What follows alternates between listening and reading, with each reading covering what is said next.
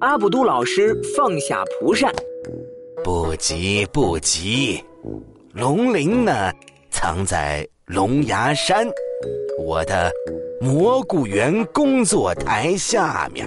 好的，谢谢老师，我这就去取龙鳞。还没等阿布都老师说完，莫西西就一溜烟儿的跑走了。阿布都老师摇摇头，给自己倒一杯凉茶，端起茶杯，正要一饮而尽，却忽然发现，莫西西把胡桃夹子落在了办公室门口。阿布杜老师的手一抖，茶杯便啪的摔到地上。变成碎片，不妙，不妙啊！大约过去半个小时，莫西西终于赶回办公室。不过，他的脸黑乎乎的，头发也变成了爆炸头，卷卷蓬蓬的，还带着静电，像是去理发店换了个失败的造型。阿布杜老师，您的蘑菇园里怎么还有会爆炸的蘑菇呀？天哪！发生什么事了？只见阿布都老师的办公室乱七八糟，蜡烛东倒西歪，书架上的书籍和瓶瓶罐罐都散落在地上，像是被强盗光顾了一般。阿布都老师从书桌下面探出头来，哆哆嗦嗦地说：“不慌不慌，我们先把玩偶封印起来。”老师。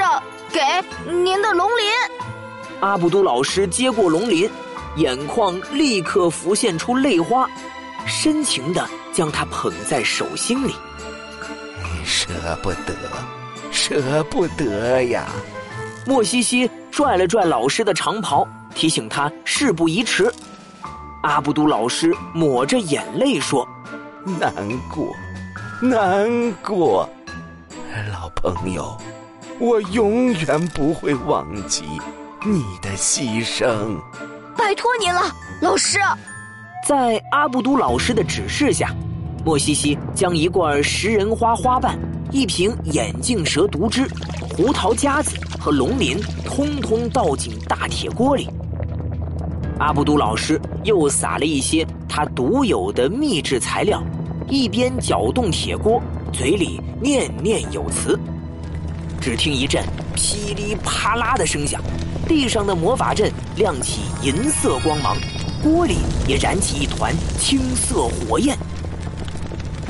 胡桃夹子随着魔水来回翻滚，紧接着突然飞到半空中。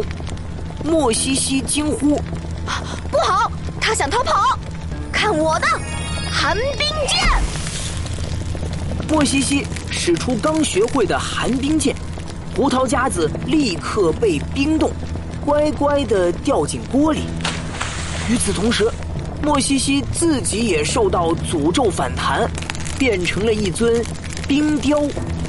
阿布都苦笑着摇摇头，继续搅拌铁锅，施展封印魔法。渐渐的，青色火焰熄灭了，室内暗淡下来，锅里沸腾的水渐渐消散。只留下玩偶静静地躺在锅里，全身被一个半透明的球体包围。阿布都老师拿起被封印的胡桃夹子，用手指戳了戳，不错，不错。啊，对了，还要帮莫西西解冻。他赶紧把冰雕莫西西搬到铁锅里，点燃火苗，耐心的等待莫西西身上的冰块融化。这时，普雷德路过办公室，偶然瞥见莫西西躺在大铁锅里。阿布都老师一边煽风点火，一边点头微笑。普雷德惊得目瞪口呆，脸上像涂了层面粉般惨白惨白。当阿布都老师与他四目相对，普雷德吓得转身就跑。啊！